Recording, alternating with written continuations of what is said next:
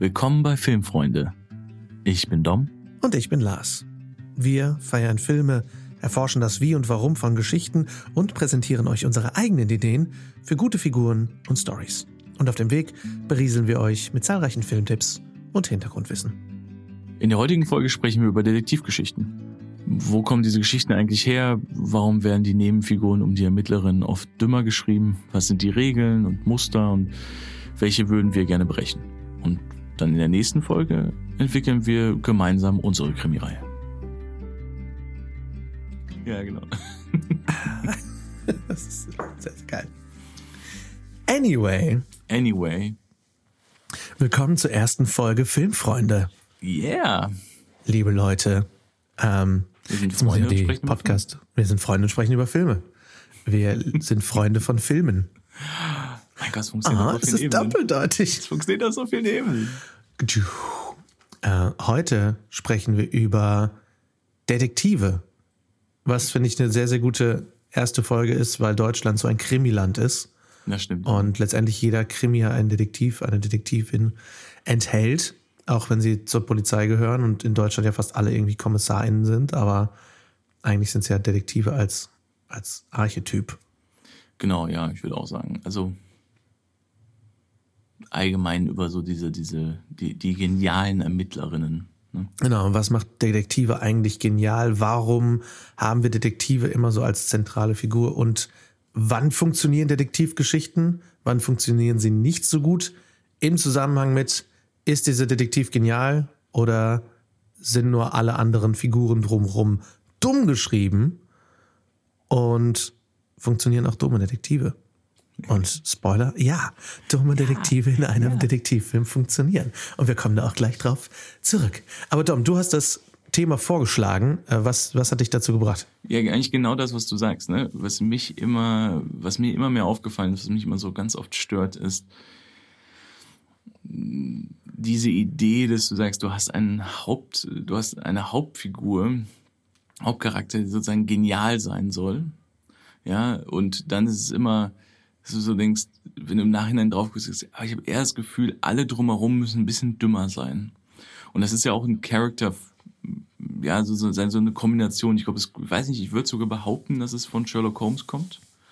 Ja, wo man da auch sagen muss, bei Sherlock Holmes kommt es eher daher, dass Sherlock Holmes ja eine große Klappe hat. Ja? Aber umso mehr sich das weiterentwickelt hat, umso mehr Versionen es von Sherlock Holmes gab, umso mehr gab es immer die Idee von, ähm, Sherlock Holmes ist genial, Watson ist in vielen Versionen. Ich bin ja groß geworden mit so mit den alten ähm, Schwarz-Weiß Sherlock Holmes Filmen, die ich sehr mochte, äh, mit äh, Basil Rathbone, ähm, wo Watson so ein bisschen dümmlich ist, ja, wo der so so der der mm, ja der naive nette ist.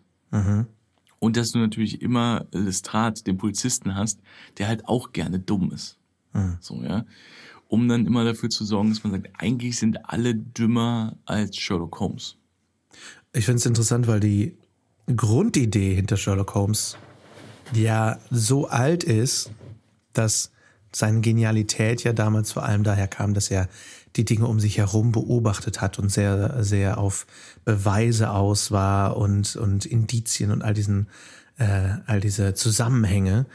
Und das ja aber in einer Zeit war, wo jetzt so Beweisführung und, und Polizeiarbeit noch nicht unbedingt so fortgeschritten war. Und das war ja eigentlich auch so das Geniale daran, dass er gesagt hat, nee, Moment mal, schau dir dir, schau dir Lord Witherbones Uhr an und da sind Kratzer drauf und deswegen kann er in der Mordnacht gar nicht da und da gewesen sein, weil er mit seinem Schlüssel die Uhr zerkratzt hat. Da hat ja früher nicht unbedingt jemand drauf geschaut, sondern es war, auch wenn das jetzt überspitzt gesagt ist, vielleicht so 200 Jahre früher, so, aber sie hat rote Haare, sie ist eine Hexe. Ja, das So, ist auch. das war ja ein kennst bisschen du, mehr die Beweisführung damals. Kennst du die Figur von Vidocq? Ja, Sagt dir das was? ja. Ähm, das einen basiert ja auch auf einem- frustrierenden das- Film darüber mit Gérard Depardieu. Genau, genau. Es gibt so ein, so ein, so ein, so ein natürlich kennst du den. Und Vincent Cassel Ähm, übrigens in der Hauptrolle. Es basiert aber auf einer wahren Person. und das was. war nämlich in Frankreich so, ich glaube, der war auch vorher, glaube ich, Krimineller, glaube ich, aber er ist auf jeden Fall Polizist geworden. Und das war einer der ersten, der überhaupt mal auf diese Idee gekommen ist von, sollten wir am Tatort nicht Beweise sammeln? Ach was. sollten wir nicht Spuren sammeln. So. Ach, geil. Also das sind so immer so diese Ursprünge überhaupt von solchen Ideen, ja, wo ähm, das merkt man ganz gut bei Sherlock, finde ich, äh, merkt man das ganz gut. Ich glaube, dass ähm, Mark Gettis und Stephen äh, Mark Gettis und Stephen Moffat ähm, merkt man schon, dass sie Sherlock Holmes Fans sind, dass sie erwähnen zum Beispiel, dass er eine, ein, äh, in der neuen Version einen Blog geschrieben hat über Ja. die 320 verschiedenen Arten von Zigarettenasche. So. Ja. Und das sind halt so echte Zitate aus dem, aus den Büchern. Und dass er aber dafür in gewissen Bereichen, was ich sehr, sehr schön finde und sehr ehrlich finde, wo man auch so merkt, dass Sir Arthur Conan Doyle so auch der Zeit voraus war, ähm, dass er so gewisse Bereiche hat, wo er nichts drüber weiß. Ne? Also wo er eine absolute Bildungslücke hat. Das, ähm, was wir jetzt total kennen, was wir beiden ja total kennen, dass wir sagen so, wir kennen 8000 Filme, aber bitte uns mal irgendwie unsere Steuern zu machen und wir kriegen Schweißausbrüche. Ja, voll. Dass, ähm, dass einfach äh, Sherlock Holmes, äh, wie gesagt, machen sie auch eine Sherlock-Folge, haben sie auch, wie ich das benutzt, dass er nichts über die Sterne weiß. Ja. Ja, weil er einfach in seiner Obsession sagt, das hat mir noch, es wird mir nie helfen, ein Verbrechen zu lösen. Äh, zu wissen, äh, was die Sternbilder sind oder äh, welche Planeten es gibt oder was auch immer. Ja, Ähm, das, das braucht's dann aber auch wieder, ne? Dass du Er ist halt sein die Flaw. Figur ne? damit menschlich machst. Das ist auch äh, ein Ding, was wir mit Sicherheit in sehr vielen Folgen ansprechen werden, ist die, die Likability des Charakters. Mhm. Warum soll ich dieser Figur folgen? Etwas, was ich ständig in Filmen mich frage, gerade wenn die äh, Hauptfigur so wenig spannend ist oder so wenig ähm, ja, likable, so, dass ich die, dass ich gar nicht weiß, warum soll ich die überhaupt mögen. Und ich finde gerade eine Figur wie Sherlock Holmes, der sehr fies mit seinen umliegenden Menschen umgeht, braucht Attribute, braucht Eigenschaften, damit ich ihn mag, damit ich ihm überhaupt folgen soll, weil sonst ist er einfach ein assiger Besserwisser. Und das ist das Ding. Das merkst du gerade bei den, also das fand ich so, wie gesagt, das haben sie bei Sherlock haben sie das sehr gut hingekriegt und das auch gut verstanden. Und ich finde auch bei den Guy Ritchie Sherlock Holmes Filmen, dass ähm, die Romane sind aus der Sicht von Watson geschrieben. Und das Ja. ist auch wichtig, weil wenn Sherlock Holmes das selber schreiben würde, würdest du denken, mein Gott, wie selbstverliebt bist du denn? So, ja. Ja. Also das geht ja nicht, sondern Watson als Außenstehender ähm, sorgt auch dafür, dass wir als Zuschauer uns normal darin fühlen, dass wir es noch nicht durchschaut haben. Genau. Also und wir sehen jemandem, wir sehen jemandem Genialen zu, wie er sich so gewisse Dinge anguckt und wir können so mitraten. Und in den Verfilmungen ist es halt immer gut gemacht, dass man sagt, Watson ist der Menschliche. Watson ist der, dem wir, der aber am Ende wir ist. Da sind wir wieder ein Ja. bisschen bei dem Thema, äh, wir sprechen da bestimmt mal in einer anderen Folge drüber, da sind wir beim Drei-Fragezeichen-Thema, ne? Warum wir neben Justus halt auch äh, Peter Shaw und Bob Andrews brauchen. Dass man sagt, wir brauchen auch normale, weil wir sind nicht die Genialen und wir würden uns irgendwann sozusagen, also es würde irgendwann auch an, was du sagst, Likability verlieren, aber auch an, ähm, ähm, es würde uns keine Möglichkeit geben, irgendwie wirklich einzutauchen in die Figur. Das merkst du immer, wenn sie versuchen, die Watson-Figur wegzunehmen. Es gab einmal so eine, ich glaube, dänische Serie, da habe ich wirklich nur, konnte ich nur die erste Folge so zur Hälfte gucken. Da haben sie halt auch so versucht, eine Figur zu bauen, die so halb äh, Will Graham von Hannibal ist und halb halt Sherlock, der aber alleine arbeitet und genial ist und ein Arsch ist, aber dann gleichzeitig ähm, eine Familie hat und auch ein guter Ehemann und ein guter Vater ist, wo ich denke, also ihr könnt nicht alles haben. Ja. Ja, ihr könnt nicht einen Ja. Typen haben, der arschig ist. Und dann fragt seine Tochter, wie kommt es, dass du dich nicht daran erinnerst, was unser Haus ist? So, ja, weil sie gerade umgezogen sind. Und er sagt so, weißt du, so wie ich die Welt sehe. Das ist so, so, so. Und ich so, boah, Digga, ne? Also bist jetzt ein bisschen, reiß dich mal zusammen. It's a bit much. It's a bit much. Und was ich, ähm, ein Beispiel, äh, was, was mir da immer einfällt, hast du jemals, musst du nicht gesehen haben, hast du die Serie gesehen? Danke, Scorp- danke, dass ich es nicht Hey, hey, sehen musste. Viel, hey, huf. Danke. Das Huh, ist übrigens so ein kleiner, kleiner Kommentar an unsere HörerInnen. Ihr müsst nichts davon gesehen haben und ihr seid gute Menschen. Ihr müsst Genau. weder Star Wars mögen, noch Star Trek, noch müsst ihr Blade Runner oder Noch Citizen Sherlock. Kane geil finden. äh, alles gut. Ja. Wir versuchen auch bei den Beispielen immer zu erklären, warum es da geht. Es gab eine Serie, die hieß Scorpion. Ja, extrem cooler Name. Mhm. Und es war über so eine, so eine, war so ein bisschen wie Sneakers, die Lautlosen, war so eine Gruppe von durchgemischten Hackern, ähm, Security-Typen, ne, so Taschendieben. Und das war dann so eine Serie, ja. Und ich guck das und denke so, okay, die Hauptfigur soll dann so, ist ja auch so ein bisschen die Sherlock-Figur und so mysteriös, aber ist auch so ein bisschen ein Alleskönner. Ja, mhm. ist einfach so ein kleines bisschen Jesus, der da rumläuft. Und die sind alle eh super gut und die Konflikte sind dadurch so, so schlapp und ich dachte, das war das erste Mal, dass ich so verstanden habe, warum man Konflikte so ein bisschen braucht, weil ich dachte, ich gucke Leuten bei der Arbeit zu. Mhm. Und das ist dann so nach zehn Minuten auch ein bisschen langweilig. Ich denke, so dieses, ah, wir müssen das Tor öffnen, um, äh, um an die Schalt, so müssen die Tor öffnen, um an den Computer zu kommen. Ah, ich knack den Stromschalter da. Und dann knackt sie den Stromschalter und dann geht das Tor auf. so, okay, okay, okay. So, ja, dann denke ich mir so, hm, fühlt sich an wie eine Kabel 1 Dokumentation. Aber ich war immer so, ich sagte, warum ist diese Hauptfigur, warum ist die so flawless und so perfekt? Und dann gucke ich in den Abspann oder dann gucke ich mir so die Informationen an und finde raus, das basiert auf einem wahren Typen. Aha. So einen jungen Genie, der dann wirklich so eine Firma gegründet hat. Und der ist der Executive Producer von dieser Serie. Oh, mm. Ich denke, oh. ah ja. also wenn ich eine Serie über mich machen würde, der junge Genie. Die, die, die Amazon-Serie über Jeff Bezos, produziert von Jeff, Jeff Bezos. Bezos.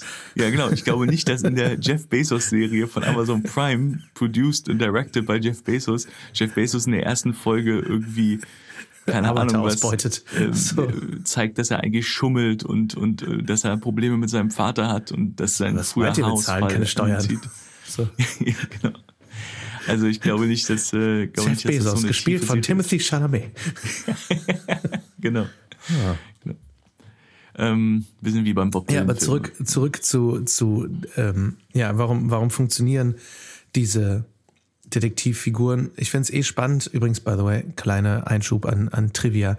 Eugène François Vidocq hat von 1775 bis 1857 gelebt und war französischer Krimineller und Kriminalist. Genau. Und ja. neben zahlreichen Schriftstellern wie Victor Hugo und äh, Honoré de Balzac inspirierte.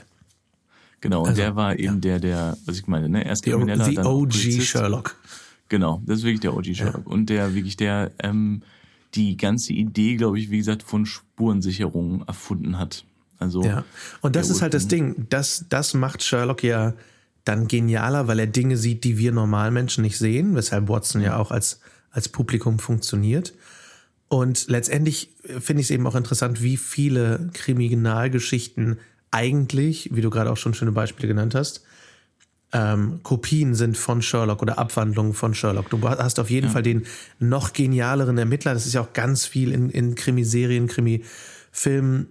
Äh, dieser Ermittler, er ist ein bisschen besser als alle anderen, weil er so hinter dem Job her ist, weil er so, ähm, weil, weil er ähm, so, so nach der Wahrheit strebt. So, das ist einer von den wenigen Guten oder die sogar in die Richtung gehen wie Sherlock. Das ist so leicht, ähm, ich sag mal, neurodiverse Züge annimmt. Äh, ich sag mal, die Brücke ist ein super gutes Beispiel ja. dafür. Ähm, mit Sorga Loren, die ja so Total, leicht autistisch ja. ist. Ähm, das funktioniert dann super. Ähm, aber es muss nicht immer das sein. Und ich finde vor allem, wenn es eben nicht eine ausgewiesen geniale Figur ist wie Sherlock Holmes, der ja auch als genial bezeichnet wird konstant, dann dann kommen wir, finde ich, sehr schnell in dieses Territorium, dass eigentlich alle anderen Figuren plötzlich dümmer werden, weil Sherlock Holmes hat ja, wenn es gut gemacht ist, und ich finde, die Sherlock Holmes Filme machen das teilweise fast noch besser als Sherlock die Serie, ja. dass du selber als Zuschauer den Clues folgen kannst und selber, wenn du es nochmal schaust, denkst, ah, sie haben mir eigentlich alles gezeigt, aber dadurch, dass mir der Kontext fehlte, brauchte ich Sherlock Holmes, um es zu verstehen. Aber wenn ich es jetzt nochmal sehe, dann sehe ich, was der Fall war. Und das ist, finde ich, ein, eh ein guter Krimi, wenn du selber theoretisch im Bestfall die, die Clues zusammenreimen kannst. Ja, das ist ja immer so eine Regel, dass man bei Krimis sagt, der Täter sollte in den ersten zehn Minuten auftauchen, damit du als Zuschauer miträtseln Genau, kannst, genau. weil du sonst reingelegt wird. Es gibt so eine schöne ähm, Komödie, die heißt Murder by Death. Äh, Mord, Mord zum Frühstück, keine Ahnung, wie das im Deutschen heißt, ähm, wo sie sich so über alles lustig machen, ne? Also über, ähm, äh, über Agatha Christie und solche Sachen. Wo eben Geiler auch Titel, by the way. Murder by Death. Ja. Ja, ja. Also es ist einfach, ist, ist so ein bisschen so eine nackte Kanone-mäßige Slapstick-Komödie, ne? Eine Leiche zum Dessert. Eine Leiche Geil zum übrigens Dessert. mit Dankeschön. Peter Falk, Peter Sellers, Alec Guinness, äh, Truman Capote. Ja, Truman also wirklich Capote. David Niven, Maggie Smith, Nancy Walker. Geile Ja, Besetzung. also ich liebe diesen Film. Es ist wirklich, also es ist wirklich sehr speziell, ne? Es ist halt wirklich so, die Türklingel ist ein Schrei, ne? Damit dann immer so, äh, und dann der Butler, gespielt von Alec Guinness, ist blind und bringt dann sozusagen David Geil. Hoch, ja, mit seiner Frau und dann läuft da eine Maus lang und dann schreit die Frau so, ja, ah, ja, wegen der, wegen der, so äh, Maggie Smith, wegen der, wegen der Maus. Und dann sagt einfach nur der blinde Butler, oh, die Tür. Nein, das ist meine Frau. Ich dachte, sie ist hier oben mit uns. Ja, also so, so wirklich nur solche Witze und Großartig. äh, ne, also wirklich bescheuert. also Filmtipp ähm, Nummer eins in den Shownotes. Genau. Aber ähm, was sie da so schön machen, es gibt später eben einen Monolog, wo ähm, sich jemand halt über all diese Detektive aufregt und sagt, ihr seid alle Scharlatane, ihr führt dem Mörder zehn Minuten vor Schluss plötzlich ein, damit der Zuschauer nicht die Möglichkeit hatte, klüger zu sein als ihr. Ja, und das ist immer, das merkst du ganz oft. Es gibt nämlich auch eine Staffel von Die Brücke zum Beispiel, wo sie das machen, dass sie, ähm, dass sie so äh, drei Folgen vor Schluss plötzlich kommen, ah, es dreht sich alles um Kevin. Und dann ist die nächste Folge eine Flashback-Folge, dass die alle undercovernden Undercover-Typen im Stich gelassen haben, oder das, von dem ich aber vorher nie was erfahren habe. Und das ist Ja. so, das ist für einen, also es ist ein Unterschied zwischen Thriller und Krimi, weißt du? Ja. Krimi ist die Idee, dass du sagst, das ist, du sollst mitraten. Ja, Rätselraten. So. Krimi Genau, muss eigentlich Rätselraten. gutes Rätselraten sein. Genau, es ist ein Who Done It oder Why Done It, ne? Ja. Ähm, auf jeden Fall, äh, ich finde auch bei Sherlock, was nochmal das eine ist mit den dümmeren Figuren drumherum, ist eben, was wir auch gesagt haben, der Ursprung des Ganzen ist wirklich diese Idee, dass er ja, ähm, wie gesagt, Sachen auf Sachen geachtet hat, auf die andere nicht geachtet haben. Und das ist für mich der absolute Klassiker, der sich bis heute durchzieht, obwohl er so perversiert ist, dass die Leute gar nicht mehr wissen, warum er drin ist, ist die Idee von den Tatort schützen. Du, weil es kommt von dem Ursprung, wie, wie Doc und wie Sherlock Holmes, dass natürlich irgendwelche Streifenpolizisten in England einfach zu dem Mordopfer hingehen und das bewegen. Ne? Und dass man ja eine Decke drüber legt und dass man die ja wäscht oder was auch immer. Und dann aber jemand wie Sherlock kommt, ähm, oder wie Doc, wie gesagt, und hingeht und sagt, nee, nee, nee, nee, nee, nicht bewegen. Fotos machen, was man ja damals zum Beispiel auch nicht durfte, ne? oder zeichnen. Das machen sie bei, ähm, hast du gesehen, The Alienist mit Daniel Brühl, die Serie auf Netflix? Noch nicht, nee. Das ist erste, erste Staffel würde ich empfehlen. Die erste Staffel ist echt ganz geil. Ähm, wo es eben auch so ist, dass er seinen Kumpel holt, der die Leichen zeichnet oder die Tatorte für ihn zeichnet. Weil es da also keine Fotografien gab und das ist einfach so, das ist eine interessante Idee, ne? dass man halt einfach so sagt, dass das ähm, Spurensicherung gab es nicht. Und das, deshalb war Sherlock immer so, ihr Trampel, ihr habt alles kaputt getrampelt und so. Und ihre Leute haben ihr alle Beweise zerstört. Aber du siehst, dass sie das immer noch machen. Sie machen das immer noch Genau. in Krimis heutzutage, dass sie den Streifenpolizisten, also oh, ihre Leute haben wieder alles kaputt getreten hier, wo ich denke, ähm, also auch wie bei der bei der Sherlock-Serie, ne? Und so und Mhm. ganz oft so, ich denke, nee, nee, nee. Heutzutage wissen Streifenpolizisten, dass sie Sachen nicht anfassen können. Und Das ist das, worauf ich Spuren. hinaus Genau. wollte. So Ja. dieses, jetzt damals hat das halt funktioniert. Damals war deswegen Sherlock so genial. Dieses Indizien, Beweise suchen etc., Tatort nicht berühren. Aber das wurde eben über Jahrzehnte und jetzt über, über Jahrhunderte oder über ein Jahrhundert einfach immer so weitergetragen. Ja. Diese, diese, dieser Modus. Und jetzt ist aber so, nee, nee, wir sind schon in der Polizeiarbeit weiter. Wir haben all diesen, alle haben Sherlock Holmes gelesen, quasi bis dahin, alle Kriminalistinnen. Ähm, das machen wir jetzt halt nicht mehr. Und deswegen ist der, gerade wenn eben der, der Detektiv nicht so genial ist wie Sherlock Holmes. Und selbst da, bei Sherlock wird es dann ja plötzlich so ein bisschen so gemacht ähm, und funktioniert nicht so ganz, ist, du hast einfach nur einen guten Polizisten oder eine gute Detektivin, die einfach gut sind, die einfach halt aufpassen, aber alle drumherum müssten ja eigentlich auch, wenn die ihre Arbeit konsequent machen, auch gut sein. Also was stellt diese, diese Ermittlerin als Hauptfigur heraus? Und das ja. muss zum einen nicht sein, dass diese Figur genial ist, sondern ähm, viele gute Detektivgeschichten sind ja auch gerade wenn es so Underdog-Geschichten sind, eigentlich bist du hierhin versetzt worden, weil du Mist gebaut hast. Du bist gar nicht so gut und du musst trotz deiner Fehler jetzt diesen Fall lösen und das macht es ja noch gefährlicher, noch macht noch höheren, äh, schafft einen noch höheren emotionalen Einsatz, dass ich möchte, dass du als Detektivin gewinnst. Aber das ständig dargestellt wird, nee, diese, diese Figur ist auf jeden Fall richtig genial. Das ist so ein ganz genialer Detektiv. Nur er kann das lösen.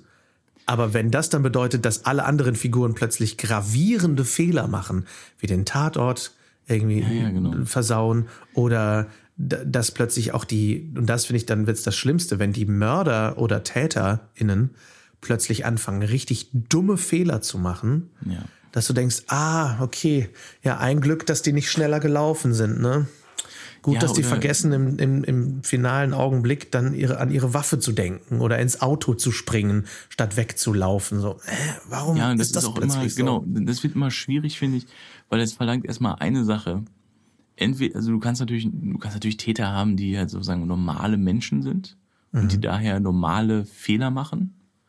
Ja, was wir jetzt so bei Inside Man und sowas gesehen haben, ne, bei der neuen Serie. Ähm, was ja eine interessante Idee ist, dann bist du aber, ich finde, du hast dann zwei Probleme. Das eine ist, das Publikum hat, wir alle haben inzwischen acht Millionen tausend Krimis geguckt. Mhm. Gerade die Deutschen. Das heißt, wir bisschen wie sie, wie wir alle, wenn wir auf der Couch sitzen, plötzlich alle die besten Fußballmanager wären der Welt und die besten Politiker sind, ne? Und wir wüssten ja alle, wie wir alles die Welt retten müssten. Sitzen wir natürlich auch da und denken, äh, willst du mal die blutigen Klamotten wegwerfen? Ja. So, ja, warum hast denn du die Waffe eigentlich noch? Wirf die doch mal in den Fluss, so, ja. Also wir werden ja plötzlich alle so die besten Auftragsmörder der Welt. ähm, und das andere ist genau, was du sagst, mit dem, wir wollen aber immer noch, dass die Kommissare genial sind. Nur das würde ja verlangen, dass der Autor genial ist. Ja. Oder der Autor muss sich richtig, richtig, richtig Mühe geben. Und es tut mir leid, das tun sie halt dann ganz oft nicht, sondern dann machen sie halt Figuren, die schlau sind, aber schlau sind halt viele. Und ich mhm. finde, das ist immer genau, was du sagst. Ich würde immer sagen, wenn du das mal auf ein anderes Bild überträgst, das wäre so, als ob du äh, eine Kampfszene filmst von Gladiatoren und du hast den einen, der hat sich eine Rüstung angezogen und der andere hat keine Rüstung und hat sich irgendwie einen Klodeckel mitgenommen. Weißt mhm. du, und sagst, aber guck mal, wie toll der eine kämpfen kann, wo ich denke, nee, der kann nicht toll kämpfen, der andere ist ein Idiot. Ja. Ja, das ist, das macht den nicht zu einem besonderen Kämpfer. Und das ist ein bisschen, was du ja auch meinst, mit muss der überhaupt genial sein. Es ist ja eher spannend, wenn alle anderen Rüstungen anhaben und er hat keine und er muss aber seine, seine Art zu denken nutzen, um um die herum zu tänzeln. Ja, was ja, übrigens. Das finden wir viel beeindruckender. Das, was übrigens ein, ein absolut kritischer Punkt ist, den wir mit Sicherheit nochmal anbringen, wenn wir über Superheldenfilme reden. Ja. Denn das ist einer der kritischsten Punkte, warum Helden funktionieren oder nicht funktionieren. Ähm, bestes, schlechtes Beispiel meiner Meinung nach ist immer, wird immer bleiben Blade in den Blade-Filmen der immer in irgendeiner Stelle des Films verraten wird und er sagt dann, Edgy Badge, ich wusste, dass du mich verrätst, deswegen habe ich dich doppelt verraten. Genauso sagt er das. Und ähm, ja, ja, ich erinnere mich an den Film. Das ist einfach jedes Mal, wo man, wo man denkt, äh, nee, nee, Mann. Oder einfach Helden, die, die unbesiegbar sind. Genauso ja, das, funktioniert das, das dann eben im Krimi, wenn, wenn quasi die ermittelnde Figur immer irgendwie sagt, ja, ist doch klar, dass der das war. Ist doch klar, dass es ist, es war doch von Anfang an wusste ich, dass, äh, der, dass der Fall nur so ausgehen kann. Denkt man sich, ja, okay, du bist einfach nur ein besserwisserischer Spielverderber. Okay. Das funktioniert halt nur, nur bei Sherlock Holmes in gewisser Weise, wenn A, der Fall eh super spannend ist und B, Sherlock Holmes gleichzeitig als so eine tragische und, und auch mit Fehlern behaftete Figur dargestellt wird, dass ich denke, als Zuschauer, okay, du bist genial, aber gleichzeitig tust du mir auch leid, weil du bist halt auch ein Arsch und ein Besserwisser. Und die Fälle müssen halt trotzdem genug Indizien für mich enthalten, genug Clues enthalten, dass ich trotzdem mitraten will. Und gerade bei Sherlock und bei den Sherlock Holmes Filmen wird das Ganze auch massiv visuell unterstützt, weil die beide total genial visuell erzählt werden und beide auch sehr stark auf dem Ensemble zwischen Holmes und Watson ähm, aufbauen und nicht nur auf dem Fall, weil wenn man sich die Fälle nochmal anguckt, gerade finde ich die Sherlock-Fälle, mhm. da ist das schon immer wieder so, dass Sherlock sagt, ja, ist doch klar, das ist so, es kann nur so und so sein. Und man denkt sich als Zuschauer, okay, ja, gut, dass du jetzt wusstest, dass es pink sein musste, was damit zusammenhängt. So, also ja, das, das ist, vor allem wenn du so ein Interview so Moffat und sowas hörst, die gehen das ja auch zu, ne, dass das jetzt hm. nicht äh, perfekt ist, dass ja. es schon schwierig ist, jemanden so zu schreiben, der sagt, ich sehe alles. Ne? Genau. Das ist natürlich einfach eine, eine krasse Herausforderung. Aber ich bin auch immer der Meinung, ähm, du musst dich auch immer ein bisschen entscheiden, soll das jetzt, muss das jetzt die ähm, perfekte, ähm, muss das jetzt der perfekte Fall sein? So, ja. Ähm, und was wir auch schon gesagt haben, sollte nicht die ermittelnde Figur einfach auch eine große Lücke haben. Ja. Ja, wir kennen das ja beide zum Beispiel vom Rollenspiel, ne? Man, äh, Lars und ich sind auch große D&D, äh, Dungeon Dragons Spieler. Ähm, und man hat fünf Stats, ja, man hat äh, Stärke, Intelligenz, Weisheit, äh, Geschicklichkeit und ähm, durch Charisma und Charisma Konstitution, und das sind sechs, Kon aber ist Konstitution. Okay. Ähm, und dass man auch mal sagt, wenn du alles kannst, dann hast du zwar, hast du zwar Superman geschaffen, aber es ist auch eine langweilige Figur, weil du niemals einen Konflikt erzeugen wirst. Genau. Also niemals, Wieder die klassische Heldenfigur, ne? Wenn genau. der Held groß ist oder fast sogar größer als der Bösewicht, großes Marvel-Problem, die Helden sind immer spannender als mhm. der Bösewicht plötzlich, ähm, dann wird der Kampf nicht mehr spannend. Genauso da, wenn der, wenn der Ermittler, Ermittlerin viel cleverer ist als der Täter, dann ist der Fall eigentlich schon nicht mehr so spannend. Und da ja. kommen wir, äh, deswegen ist diese ganze David-Goliath-Nummer immer, bleibt immer spannend, wenn der Bösewicht stärker ist als der Held, dann wird die Geschichte spannender, weil wir wirklich wollen, dass der Held gewinnt. Ähm, und das eben nicht sicher ist. Und je unsicherer das ist, das hat Pixar so schön äh, in, in ihren, ich glaube, 20 Rules of Story. Storytelling, mhm äh, wir lieben einen Charakter nicht dafür, dass er gewinnt, sondern ein, wir lieben ihn dafür, dass er es versucht. Ja, das kommt sogar die erste Regel, ja. Die erste Regel, ja. Und das, Und das ist, ist, das ist ganz wichtig, dass dieser Held, der Ermittler, Ermittlerin nie besser sein sollte als der Täter, sondern einen Grund haben sollte, weshalb er besser ist als der Täter, gerade wenn es so, so leicht ähm, ja, ich sag mal, neurodiverse, super geniale Ermittler sind, gerade Sherlock Holmes und Moriarty, die ja sich beide sehr so ähneln und so Spiegelbilder voneinander sind. Ja, immer genau. Das Einzige, was Sherlock Holmes besser macht als Moriarty, ist eigentlich Watson. Weil Watson ihn an seine Menschlichkeit erinnert. Und das ist ja dann so die Moral von der Geschichte. Was macht Sherlock Holmes dann zu einem besseren Ermittler? Dass er dann doch irgendwo menschlicher ist. Und ja, Watson, genau. wir als Publikum, die durch Watson dargestellt werden, halten ihn menschlich. Und das macht ihn dann zu einem genialeren Ermittler. Das ist nicht seine Intelligenz, sondern seine Menschlichkeit. Genau, und das dass man wichtig. daher sagt, in den Sherlock-Fällen geht es daher immer auch nicht ganz so sehr um den Fall, sondern es geht um Sherlocks Obsession und dass er immer droht, sich zu verlieren. Ne, das macht ja. die Sherlock-Dinger von Moffat so super. Genau, Sherlock Holmes ist ja auch die beiden Filme, sie fangen ja im Grunde mit einer Trennung an und es ist ja nur, dass er ähm, versucht mit seiner eigenen Einsamkeit klarzukommen. Ne? Das ist genau. halt so auch. Ähm, dann habe ich noch ein Beispiel, ähm, wo ich finde, wo sie das zum Beispiel mit dem genialen Ermittler ganz gut gemacht haben, obwohl es natürlich auch nur auf der Idee basiert, dass alle anderen dumm sind. Hast du mal die Serie Psych gesehen? Nein ähm, lief, glaube ich, in Deutschland auf RTL.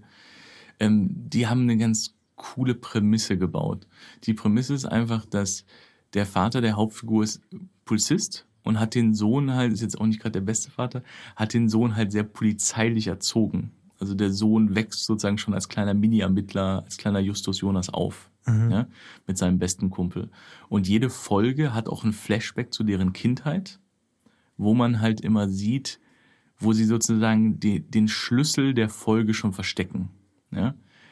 Und was aber sozusagen die Prämisse der ersten Folge ist, ist, dass er die ganze Zeit so schlau ist, dass er Fälle die ganze Zeit löst, obwohl er kein Ermittler ist, und dann irgendwann mal die Polizei zu ihm kommt und sagt, wir glauben, Sie sind das.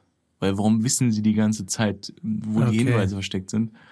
Und er in seiner Panik sagt, äh, nee, ich, ähm, ich habe ich hab Fähigkeiten, ich, hab, ich bin sozusagen Hellseher und ich kann, ich kann Sachen sehen und ich kann Sachen wahrnehmen. Ne? Ist jetzt in der, ist ein bisschen stretched, aber in der Folge macht es ein bisschen Sinn. Und jetzt ist er immer in dem Problem, dass sozusagen der, der antagonistische Hauptkommissar immer so ist, dass er sagt, ich glaube dir kein Wort und ich werde rausfinden, dass du lügst. Aber er immer sozusagen, was sie machen, er kommt an die Tatorte und sie machen das immer sehr schön visuell, dass er so, so aufleuchtend immer die Hinweise sieht. Mhm. So, und sieht mal so wum, wum, wum. So, was ganz cool gemacht ist, wie auch als Zuschauer sehen. Er sieht diese drei, vier Sachen und er da dann immer so, ah, ich, ich habe eine Vision, äh, da ist so das und das und so, ja. Und sie geben ihm natürlich auch so eine, in Anführungsstrichen, eine Watson-Figur, sein, sein Kumpel, der so ein bisschen auch zwangsneurotisch ist und so, der überhaupt auch nichts mit Ermittlungen zu tun hat, aber mit ihm aufgewachsen ist eben und deshalb von dem Vater auch mal diesen Mist mitbekommen hat. Mhm. Aber es ist so sehr viel gebaut, dass er ist ein sehr guter Ermittler, aber er muss lügen, ähm, wie er die Sachen herausfindet. Was okay. zum Beispiel eine gute Art und Weise ist, damit umzugehen. Trotzdem geben sie ihm natürlich einen sehr naiven, liebevollen Polizisten an die Hand, der nie auf diese Sachen kommen würde. Ne? Mhm. So. Das ist immer, das ist immer so ein bisschen schade. Hast du ein Beispiel, wo du sagst, ähm, das ist ein, das ist was, wo man sagt, da, da müssen die anderen nicht dumm drumherum sein?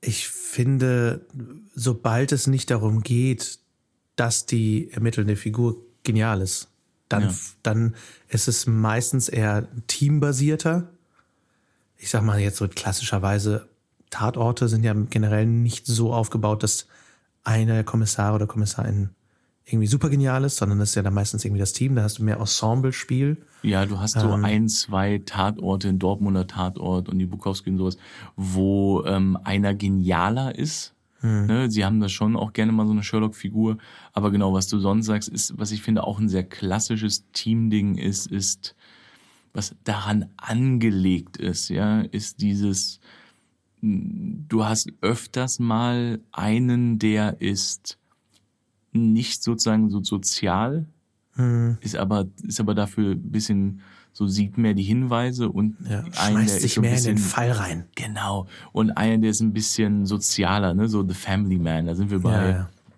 ja. Ähm, True Detective, ne, so. Ja, ja, ja die, äh, die Adler-Olsen-Reihen, hier so Verachtung und sowas, ähm, ja. ist es immer so das Gleiche, wo man immer sagt, äh, Schändung und sowas, wo man sagt, äh, du hast den, du hast den knallharten Kommissar und du hast den Menschen.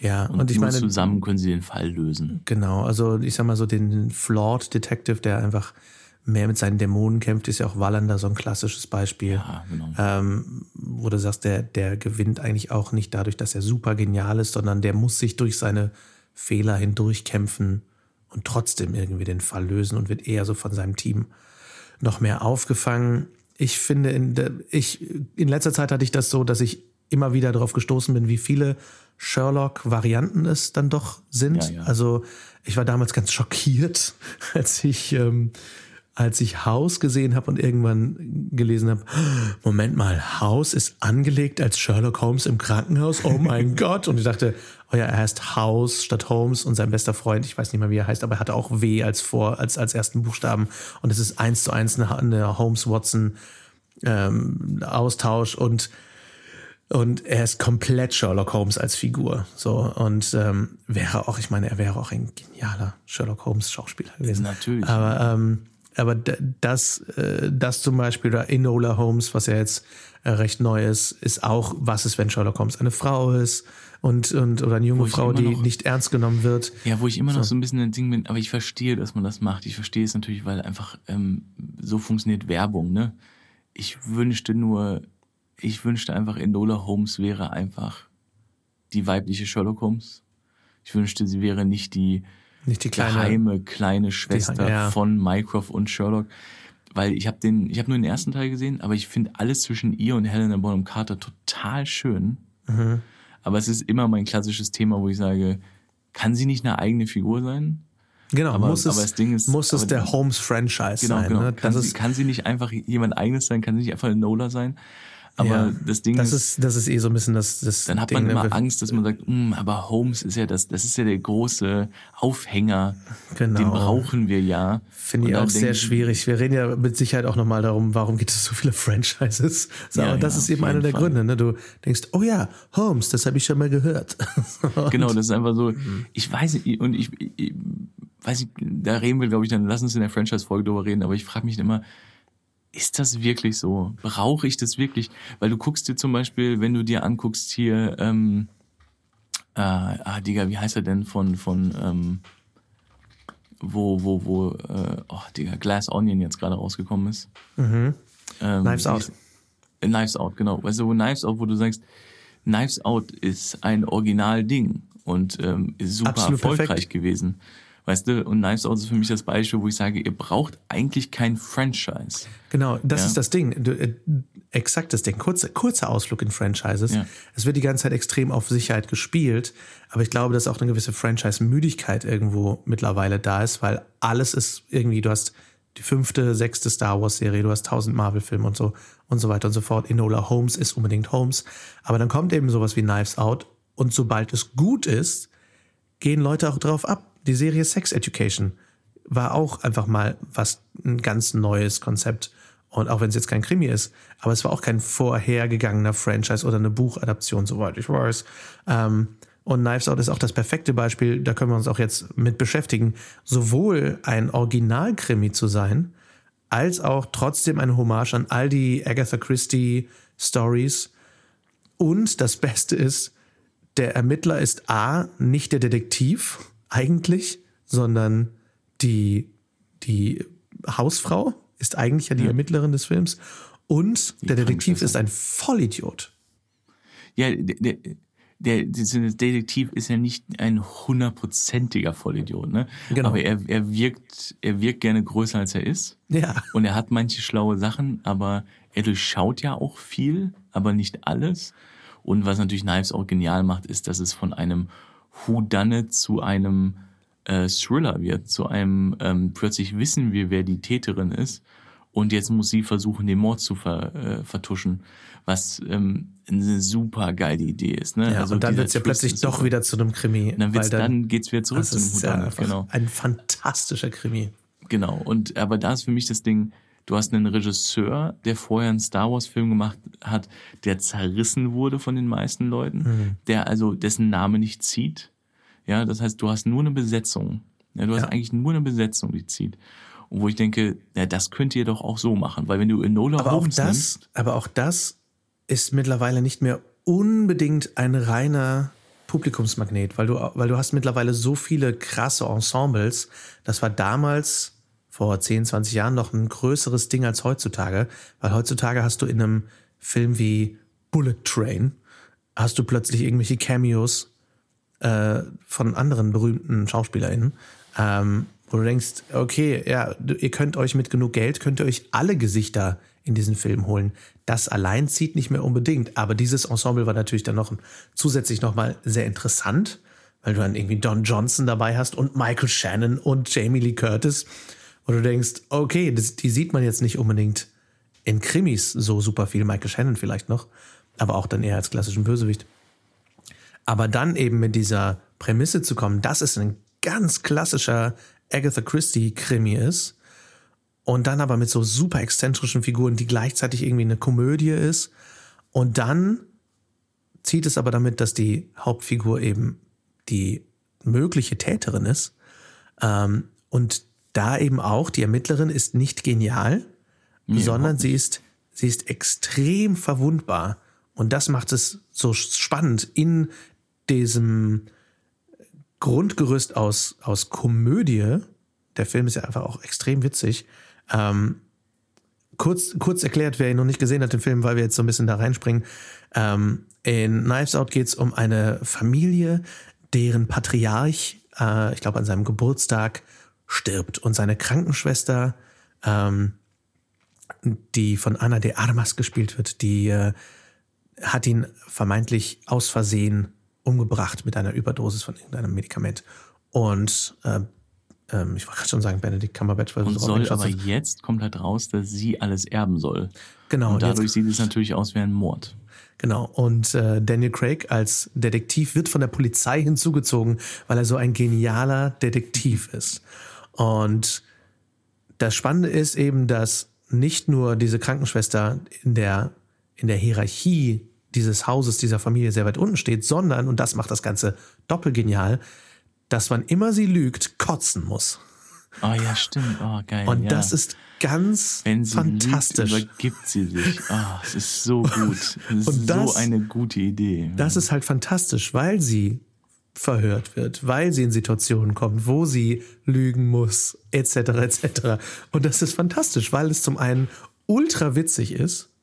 Ich persönlich finde dummerweise so Würge- und Kotzwitz auch fast immer lustig wie ein Erwachsener.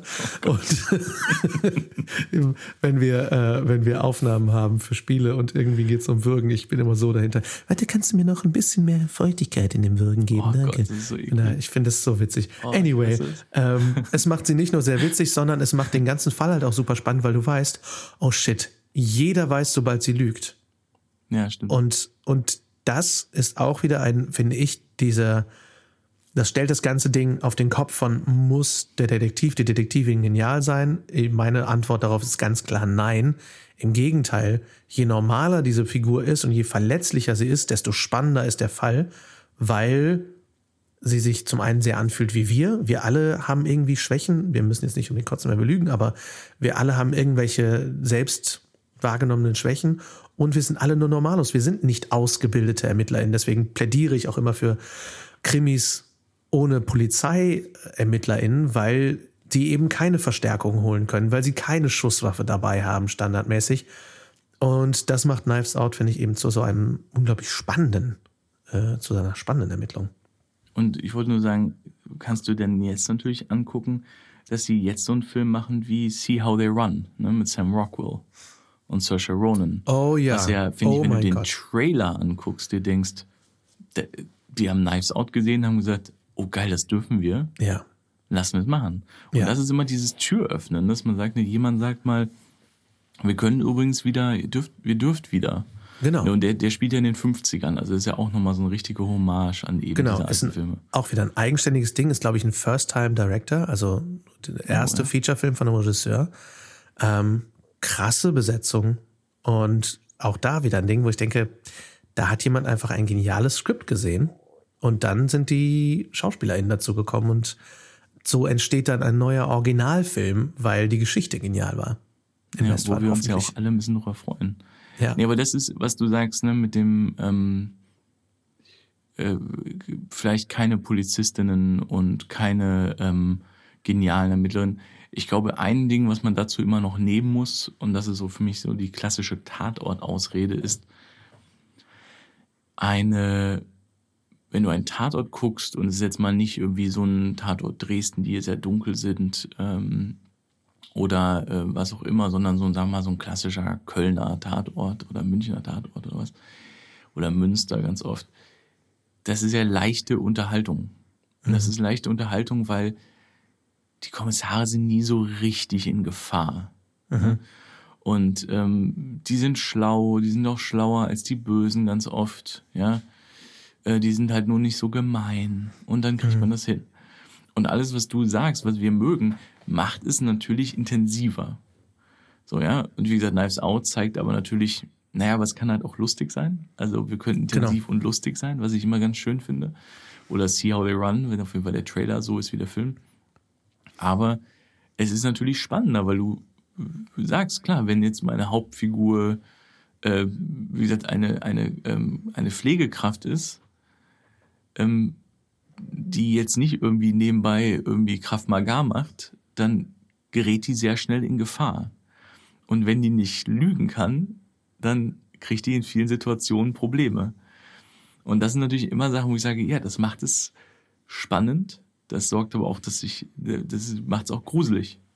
Und Klar. ich habe das ganz oft, wenn ich so Krimis gucke, wo du einfach sagst, ähm, gerade so französische Krimi gesehen auf Netflix heißt Black Spot. Ähm, wurde leider nach der zweiten Staffel jetzt nicht weitergemacht, deswegen kann ich es nicht zu verwechseln mit Blind Spot. Genau. Vor allem heißt Black Spot im Original ähm, die weiße Zone im Französischen. okay. Also ich weiß nicht, ich kann kein Französisch, aber im Grunde Zone Blanche. Und ähm, die Übersetzung ist Black Spot. Also fantastisch. fantastisch. Ja, wahrscheinlich von Black Spot on a Map. Und im, in der Kartografie bleibt ein Teil der Karte weiß. Ja, also die Idee ist, ne? es gibt keinen Empfang im Wald. Ah, genau, okay. Genau, so. Also es gibt so elektrische Geräte funktionieren nicht. Das ist eine ganz okay. coole Idee. Auf jeden Fall, das ist aber auch so, die Hauptkommissarin ist extrem selbstbewusst, ist extrem schlau, äh, sehr selbstständig. Ähm, sie ist eine coole Heldin, aber sie sorgt auch dafür, dass ich nie Angst um sie habe. Mhm. Also sie immer so, sie geht immer jede Nacht allein in den Wald. Und ich denke, ja und? Ich meine, sie ist, ja.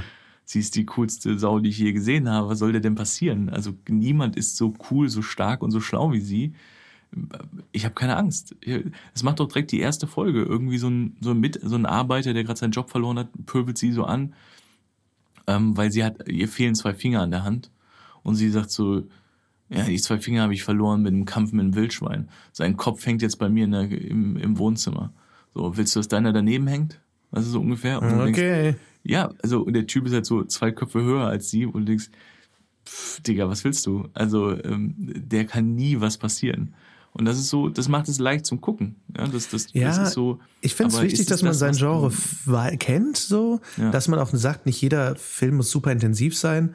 Aber dazu fallen mir zwei Sachen ein. Das erste ist, möchte ich extra unspannendere Geschichten erzählen oder möchte ich Geschichten, die Leuten im Kopf bleiben?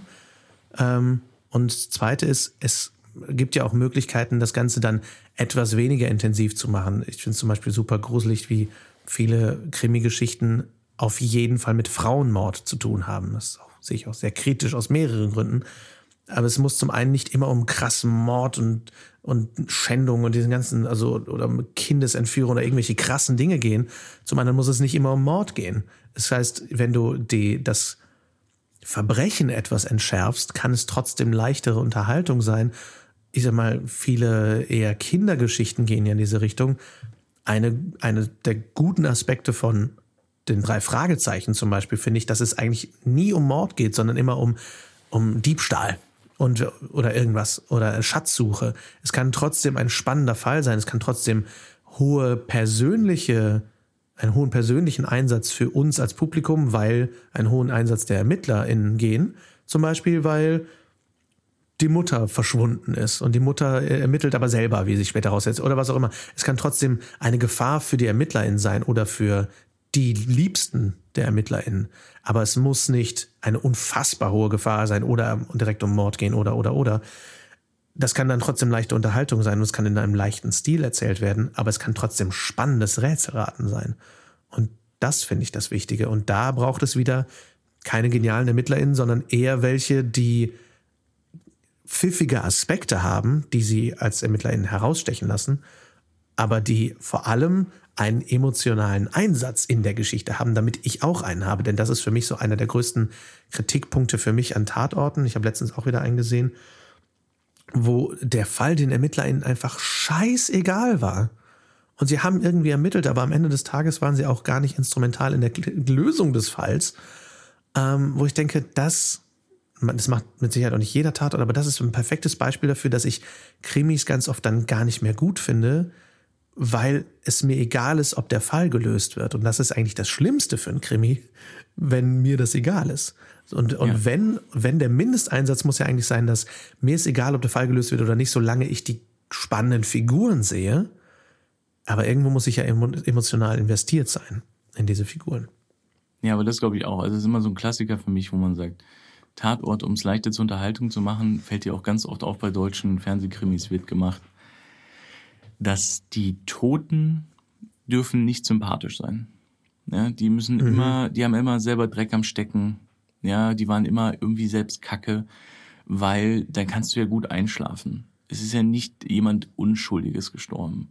Ja, wir wollen schon, dass es einen Mord gibt, soll schon brutal sein, aber die Leute müssen ja Dreck am Stecken haben. Das ist sehr, sehr oft so. Nicht immer, aber es ist wirklich sehr, sehr oft so, um es irgendwie einfacher zu machen. Und ich finde eben auch, genau, wenn du so, ich hatte mal so ein Beispiel, ich glaube, es war ein, ich glaube, es war ein Berliner Tatort, wo so ein Taxiunternehmer umgebracht wird am Anfang. Und dann hast du aber den B-Plot ist, dass die Kommissare gucken, wer kommt schneller an den Tatort, ich mit dem Auto oder du mit dem Fahrrad. Das ist dann, wo ich so denke, ja, okay, also da liegt eine Leiche, ne? Interessiert mhm. euch das? Oder natürlich hatte der Taxifahrer selber Dreck am Stecken, ne? Also so, Ach, also so Gott, keine Glück. Sorge, ne? Dann ist, das ist schon egal. legitim, dass die Kommissare die ganze Zeit äh, sich anzicken über öffentliche Transportmittel, wo ich so denke, ach ja, stimmt, weil es ist ein Taxi, ne? Hm da hat der Autor ja richtig gut die Themen zusammengefügt. Mhm. Und ich denke so, Leute, aber dann, also wenn euch, wenn, da sind wir wieder bei dem Thema, also wenn das für euch nur ein Job ist, ja, mhm. also arbeiten gehen muss ich selber, da muss ich euch ja. nicht bei zugucken. ja. Und das ist so, äh, noch kurz ein Beispiel, was du meinst mit dem nicht immer Morde, weil ich bin auch der Meinung, ähm, es muss schon immer ins Extrem gehen.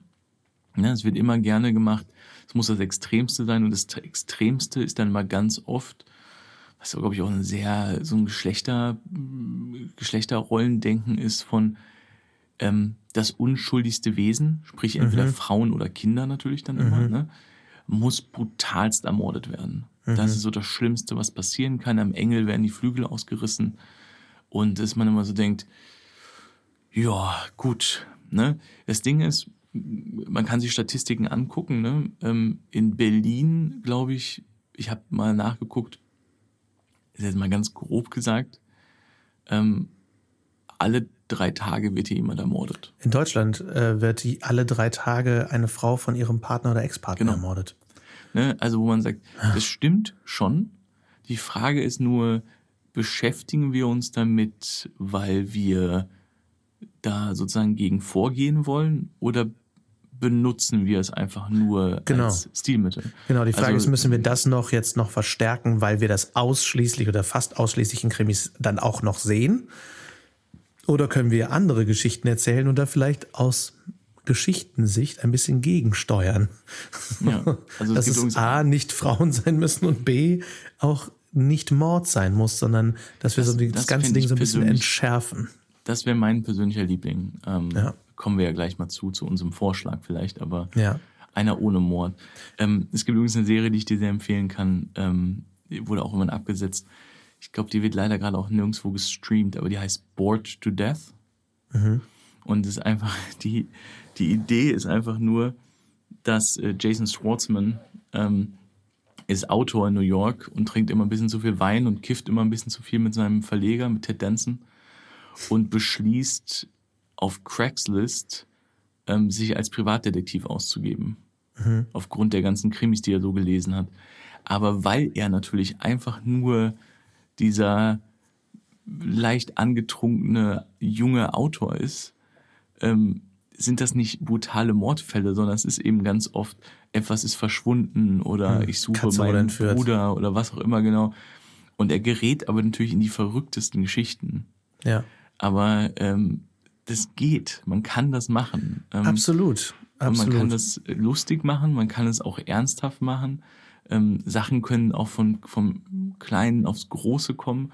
Und genau was du sagst, ne? Also gerade so Geschichten, die man eher für junge Leute baut, wo man sagt, die sind ja trotzdem spannend. So. Richtig. Man meint jetzt nur, ah, wenn es Erwachsene sind, da muss jemand umgebracht werden, sonst interessiert es uns nicht. Ja. Was sagt aber das es gibt auch ja über ganze, uns als Gesellschaft aus? So. Genau, aber es gibt ja ganz viele Serien über Leute, die verschwunden sind. Ne? Es gab ja. zum Beispiel, ähm, gab es ja auch eine deutsche Serie, Letzte Spur Berlin, wo es immer eigentlich um verschwundene Leute ging. So. Mhm. Und sowas. Ne? Also das, das geht. Man kann das machen. Absolut. Ähm, ich finde auch, wo es darum geht, so Fälle klein zu starten und zu eskalieren, ähm, bringt mich zu meinem letzten Beispiel für nicht geniale Detektive, nämlich die beiden Detektivpärchen einmal in Kiss Kiss Bang Bang yeah. und ähm, The Nice Guys, was ja. beides Krimis sind. Das ist eigentlich nicht nur Krimi, sondern eigentlich ein Buddy-Movie jeweils. Ja. Aber gleichzeitig sind es eben Krimis, wo ermittelt wird, wo es relativ klein startet und irgendwann zu einer großen Verschwörung kommt. Beide Filme geschrieben und Regie geführt von Shane Black, der auch ähm, äh, Lethal Weapon gemacht hat, also so einer der, der Urväter der Buddy-Cop-Movies. Und diese Filme leben auch zum einen extrem von der Chemie zwischen den beiden Hauptdarstellern. Bei Kiss Kiss Bang Bang sind es Robert Downey Jr. und Val Kilmer und bei The Nice Guys sind es äh, Ryan Gosling und äh, Russell Crowe. Und beide Ermittlerteams sind nicht genial. Beide funktionieren auch in einer Konstellation, dass einer von beiden cleverer ist als der andere, aber das funktioniert wen weniger als Sherlock Holmes Watson Paarung, sondern mehr als klassische Clowns-Paarung, denn in der Clownerie gibt es immer den dummen August und den Weißclown, der es mhm. immer besser weiß. Und das ist eher das, dass du hast eigentlich zwei Clowns. Sie sind beide nicht perfekt, sie sind beide keine guten Ermittler, aber sie sind beide, äh, aber der eine von beiden ist immer noch mal ein bisschen bescheuerter. Und dadurch ist er auch jeweils der Held. Der Bescheuertere ist immer der Held. Robert Downey ja. Jr. ist der Protagonist und Ryan Gosling ist der Protagonist. Aber beide haben auch eine Tragik. Und beide sind irgendwo emotional geerdet. Und in beiden Filmen ist ganz viel Comedy, aber es geht eben auch darum, dass zwei nicht perfekte Ermittler gegen ein größeres System angehen, gegen einen Goliath. Und sie beide werden auch konstant von ihren Gegenübern daran erinnert, dass sie eigentlich viel zu tief drinstecken und überhaupt nicht dem Fall gewachsen sind. Und das macht es dann letztendlich in diesem Comedy-Setting spannend, dass viel auf dem Spiel steht für diese beiden. Auch da geht es um Mord letztendlich, aber ähm, das finde ich eben auch spannend, weil ich zu diesen Filmen auch immer wieder zurückkehre. Ich kehre eigentlich immer wieder zu den Filmen zurück, die spannender sind, weil die Ermittler ähm, eben ähm, verletzlicher sind. Ja, ich finde gerade genau, was du sagst, ne? Er macht es auch extra. Ryan Gosling und ähm, Ryan Gosling und äh, Robert Downey Jr. werden beide auch verletzt innerhalb ja. der Geschichte. Also es ist immer ganz klassisch, dass die auch körperlich immer ein bisschen angeschlagen sind. Und ähm, genau was du sagst, der Fokus liegt immer auch ein bisschen auf dem noch menschlicheren. Ja. Und es ist immer so, Robert Downey Jr. ist also mein Lieblingsding und ich denke ja immer, übrigens, wenn es so wieder kommt, weil das Argument Zielpublikum dann auch mal gerne kommt, ne? Das ist ja auch mhm. normal. Also wenn wir jetzt mal ganz ehrlich sind, in Deutschland wird dann immer so ganz gerne gesagt, naja, aber Tatort, ne? Das ist ja für Ältere. Wo ich denke, ehrlich gesagt, treffen, haben sich vor der Pandemie jüngere Leute in Bars getroffen und Tatort zu gucken oft, ne? Also Echt? Tatort, ja, es gab so Tatort-Veranstaltungen. Also Tatort ist eigentlich ein alterfreies Thema, finde ich zum Beispiel. Krimi. Ja, und vor allem, das bedeutet ja, was sagt man immer, wenn man sowas heißt, für ein älteres Publikum? Und ältere Leute sind dümmer? Ältere so? Leute wollen nichts Neues, Lars. Aber, ähm, aber mein Ding war zum Beispiel immer, äh, ich habe Nice Guys im Kino mit meiner Mama gesehen, zum ersten Mal. Geil. Und meine Mutter hat ihn geliebt, den Film. Ja. Die fand den super. Und ich denke eben, für mich die Szene, Ryan Gosling ermittelt und will ganz cool irgendwie, ich weiß gar nicht mehr, was es war, ich will möchte mit die Bücher gucken und darf nicht. Und dann will er hinten rein und will so cool einbrechen und schlägt die Scheibe von der Hintertür ein.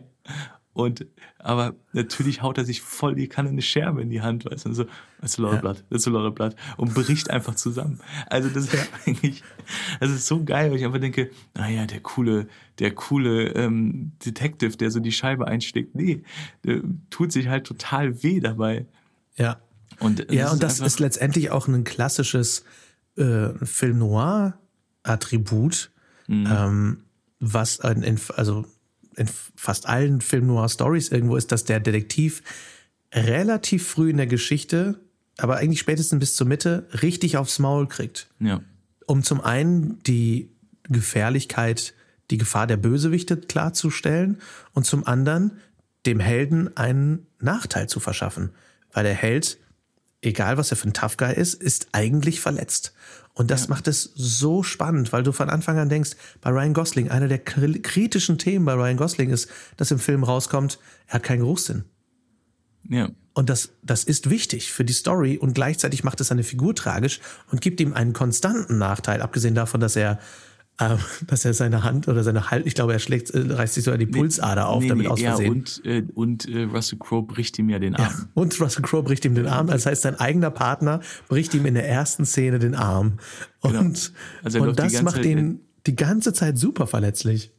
Ja, also er ist wirklich, er ist ein alleinerziehender Vater, der nicht riechen kann, den Arm in der Schale äh, eingegipst hat und immer gerne ein bisschen zu viel trinkt und raucht. Ja. Ähm, also ein absoluter Vollidiot. Ähm, und Russell Crowe ähm, ist ja eher, dass er einfach Er ist eigentlich ein Enforcer, ne? Das ist ja genau, eigentlich ein Typ Gangster. einfach mit Gewaltpotenzial. ja, Ist ja und der auch ein Aggressionsproblem hat, der Genau. versuchen will, nicht mehr Leute umzubringen. Also, also ähm, Also, ein also dieser Film ist fantastisch. Fantastischer Kiss, Kiss, Film, Kiss, aber auch da, Bang, die beiden sind keine genialen Ermittler. Genau, und bei Kiss Kiss Bang Bang hast du jetzt zum Beispiel die Idee, dass Val Kilmer eigentlich ein sehr guter Ermittler ist, aber auch sagt, ähm, ich will mich nicht einmischen in Dinge. So, ne? Also der ja auch sagt, ich will mich damit nichts zu tun haben. Und äh, Robert Downey Jr. möchte was damit zu tun haben, ist aber überhaupt keine Ahnung, was er tut. Ja. Und ist ja ein Einbrecher. Und ich finde, das ist auch mal so ganz klassisch für ihn, dass er Figuren nimmt, die überhaupt nicht in dieser Welt stecken, die immer in over the head sind, die aber am Ende ein Herz aus Gold haben und Genau. deswegen dann doch das Richtige machen wollen. So, Ja. und dann, dann hast du mich ja schon. Und das ist A, auch wieder ein Ermittlerpärchen. Klassisch eigentlich. Mhm. Und ich habe am Schluss zwei Payoffs, zwei Happy Ends. Das eine ist, dass der Fall gelöst wird, der meistens, also in diesen beiden Filmen auf jeden Fall auch super spannend wird und super komplex wird. Und B, die beiden, die am Anfang sich nicht mochten, mögen sich am Schluss. Und das ist aber weniger wie eine klassische schlimme Romantic Comedy, wo das Liebespaar sich die ganze Zeit ankackt und deswegen leben sie sich später, sondern es sind zwei Leute, die zusammengeworfen werden und irgendwie miteinander klarkommen müssen und anhand des Falles lernen, sich wertzuschätzen. Und das am ist dann auch wieder was, was mich emotional mitnimmt, weil ich möchte, dass sie sich mögen. Genau, und sie aber auch nicht jetzt super dicke sind, so von der Art, jetzt sind wir nicht mehr gemein zueinander, sondern sie sind ja immer noch so, sie sind immer noch sie. Ne? Gerade bei Kiss Kiss Bang Bang, wenn du sie am Ende siehst, so, Ja. die arbeiten zusammen, aber Val Kimmer ist natürlich immer noch, also sie haben immer noch so ein bisschen Beef. Ne? Und Ja. bei Nice Guys ist ja so, ist ja total schön, dass sie sich so nebeneinander setzen und dann diese Zeitungsanzeige sich angucken, ne? So, dass sie dann, und der Name ist auch, ne? The Nice Guys ist natürlich Mhm. einfach top. Absolut. So, das war's mit dem ersten Teil unserer Diskussion über geniale Detektivinnen. Und kleine Korrektur von meiner Seite. Ich habe zu dem Zeitpunkt der Aufnahme äh, Knives Out länger nicht mehr gesehen und ich habe ihn ganz anders im Kopf gehabt. Zumindest Benoit Blanc hatte ich bei weitem nicht so genial im Kopf, wie er dann doch ist. Also mehr Culpa, Benoit Blanc ist ein genialer Detektiv. Und äh, ich finde ihn ganz wunderbar. Also, sorry dafür. Und das nächste Mal habe ich es besser im Kopf. Und ich liebe dich, Benoit. Benoit, Benoit! Benoit. Okay. Danke, dass ihr dabei wart und nächste Woche werden wir euch unsere Ermittlerinnen pitchen. Vielen Dank für eure Zeit. Wenn euch die Folge gefallen hat, dann teilt sie sehr gern mit euren FilmfreundInnen und schenkt uns eine Bewertung in der Podcast-App eurer Wahl. Und wenn ihr noch mehr Filmfreunde hören möchtet, dann abonniert gerne den Podcast und folgt uns auf Instagram at Dominik Stegmann und at Lars Walter.